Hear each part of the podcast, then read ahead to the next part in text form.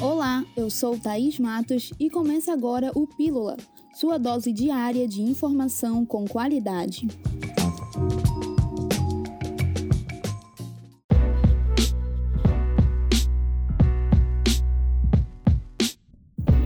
Dados do Instituto Nacional de Pesquisas Espaciais, o INPE, dizem que no Amazonas o número de queimadas no mês de setembro teve alta de 36,2% em relação ao mesmo período do ano passado, o que coloca o estado como segundo na região norte a apresentar maior problema em relação a queimadas em áreas florestais.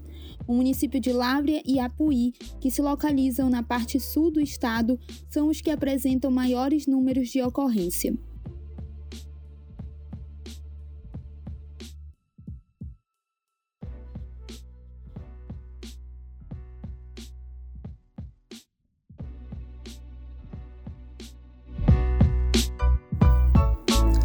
O Poder Judiciário Estadual desautorizou a realização de casamentos em praias, bares e balneários no Amazonas. A determinação passou a contar desde a última sexta-feira e considera o decreto estadual que voltou a fechar bares e restaurantes pela cidade.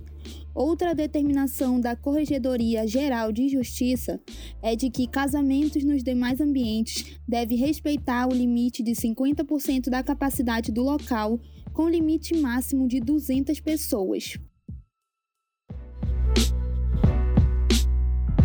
Em comemoração ao Dia Internacional do Turismo, foi anunciado o retorno dos ônibus panorâmicos que vão rodar pelos principais pontos turísticos da cidade. Esse retorno está previsto para o dia 10 de outubro. A iniciativa é da empresa estadual de turismo do Amazonas, Amazonas Tour.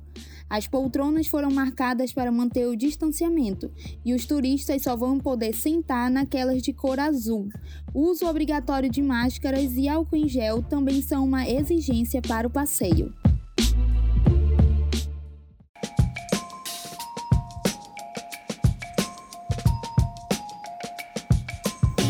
E por hoje é só.